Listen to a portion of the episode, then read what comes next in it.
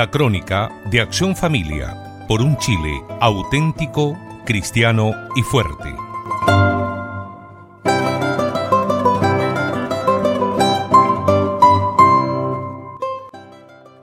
Estimado radioyente, hay una fórmula para ser feliz que pocas personas toman en debida cuenta y que no consiste en sacarse la lotería ni en contratar un seguro contra todas las enfermedades. Es muy simple, se la doy. Haz lo que haces y sé lo que eres. Haz lo que haces significa no hacer muchas cosas a la vez. Sobre todo significa poner atención, gusto y cuidado en aquello que se está haciendo. Si usted es dueña de casa y está haciendo el aseo, por ejemplo, quiere decir que usted no debe estar al mismo tiempo atendiendo la cocina, contestando el celular y chateando por Messenger. Lo mismo vale para el ejercicio de cualquier trabajo o profesión. Cuando existían menos recursos técnicos, las personas se entretenían con su trabajo y por eso mismo las cosas que hacían les quedaban mejor. Hoy en día, a una gran proporción de los adultos les parece aburrido lo que tienen que hacer y divertido lo que no tienen que hacer. Esto es tan habitual que nos dispensamos de darle más ejemplos. Pasemos a la segunda regla de la felicidad. Sé lo que eres. En la sociedad líquida en que vivimos, las personalidades tienden a desaparecer y a fundirse en un solo tipo humano, cada vez más homogéneo y sin características propias, lo que va transformando a la sociedad en un conjunto monótono de personas que no desarrollaron los atributos propios con que Dios los dotó. Esta despersonalización está llegando al extremo de producir anomalías o enfermedades psiquiátricas que cada vez se separan más de la propia naturaleza humana. Así, la anomalía llamada trastorno de identidad, por la cual una persona de cualquier edad, incluso un niño, puede querer ser lo contrario de aquello que su propia naturaleza biológica y psicológica le indica. Esa anomalía representa obviamente un mal no solo para la persona que la sufre, sobre todo cuando es involuntaria, sino también para aquellos que la rodean, comenzando por su propia familia.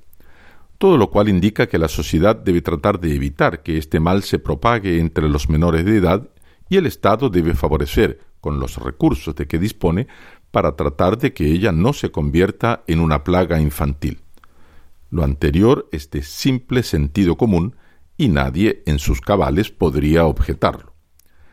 Sin embargo, el Ministerio de Educación, a través de la superintendencia de esa repartición, decretó una ordenanza que obliga a todos los colegios a instalar baños trans y a permitir que los alumnos se presenten vestidos a las clases de acuerdo al supuesto género con que mejor se sientan identificados. Esta medida obviamente está destinada a transformar una anomalía muy poco frecuente en una cualidad natural, o sea, transformarla en una condición cada vez más generalizada, lo que es precisamente fomentar la plaga de la transexualidad. Usted me preguntará por qué el ministerio procede así. La respuesta es que los ideólogos de ese ministerio consideran que lo que nos enseña el Génesis hombre y mujer los creó, es un invento de la religión católica y que cada uno puede optar por lo que mejor le siente, incluso puede cambiar varias veces de identidad a lo largo de su vida.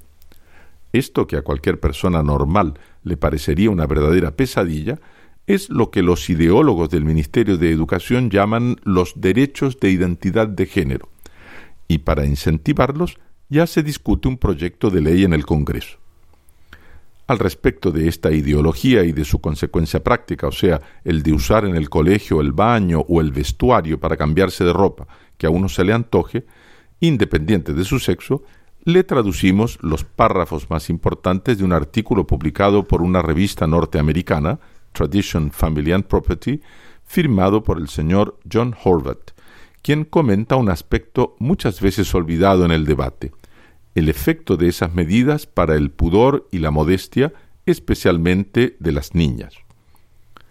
La guerra de los baños, dice el señor Horvath, no se reduce al problema de los abusadores sexuales que van a aprovecharse de las nuevas reglas para abrir puertas y hacer víctimas. Se trata sobre todo de acabar con los últimos vestigios de la modestia, de la decencia y del pudor, porque es removida la última barrera de protección para mujeres y hombres en sus momentos más íntimos. La virtud de la modestia es la parte del edificio moral que nos lleva a restringir los movimientos impulsivos de las pasiones humanas, inclusive de aquellas menos violentas. La modestia gobierna las acciones externas para que se conformen con las exigencias sociales de decencia, conveniencia y decoro que resultan de la naturaleza humana y de las costumbres locales. El modo de vestirse y de hablar y las relaciones entre los sexos entran bajo su gobierno para preservar la virtud y el equilibrio en la sociedad. Cuando la modestia y la decencia no son respetadas, la dignidad humana es fácilmente degradada hasta niveles muy bajos de brutalidad. Por eso no es sorprendente que en un mundo hipersexualizado y violento como el nuestro, haya quienes exijan abolir todas las barreras y tabúes para atacar la modestia, una vez que es ese sentimiento delicado de autocontrol de los propios impulsos el que da origen al pudor. Y si cae el pudor, todas las protecciones de la castidad son aniquiladas. Contrariamente a lo que dice la propaganda de los promotores de la abertura irrestricta de los baños y los vestuarios, no se trata de colocar policías en la puerta para controlar la identidad sexual de los que quieren entrar. Se trata de respetar y preservar reglas inmemoriales de convivencia social que permiten el funcionamiento normal de la sociedad y que ayudan a las personas a preservar su propia dignidad. La guerra de los baños equivale a negar la realidad biológica y psicológica e imponer las fantasías de los que quieren escaparse de los condicionamientos impuestos por la razón y la propia identidad sexual. La guerra de los baños es una nueva etapa de la guerra cultural, de la cual el reconocimiento legal de las uniones homosexuales no fue sino el comienzo. Esta nueva etapa embiste contra la identidad y el propio ser, es más tiránica y no permite ninguna oposición. No es una guerra frívola respecto de baños, sino una guerra total que se extiende inclusive a los baños. Si queremos un retorno al orden, la sociedad debe comenzar por comprender esa nueva etapa por lo que es y reaccionar en consecuencia. Hasta aquí los extractos del artículo del señor Horvath.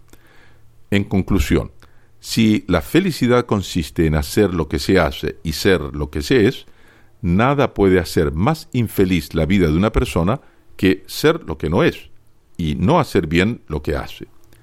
Para evitar ese mal entre los suyos, favorezcan ellos la modestia, la decencia y el pudor, y estimule la feminidad de las niñas y jóvenes y la masculinidad de los niños y muchachos.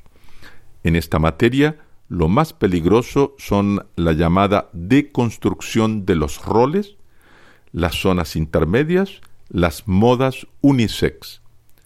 Evítelas en su familia y le hará un buen favor a los suyos y al conjunto de la sociedad. Muchas gracias por su audición y recuerde que puede seguirnos en www.accionfamilia.org. Hasta la próxima semana en este mismo horario y en esta misma su emisora.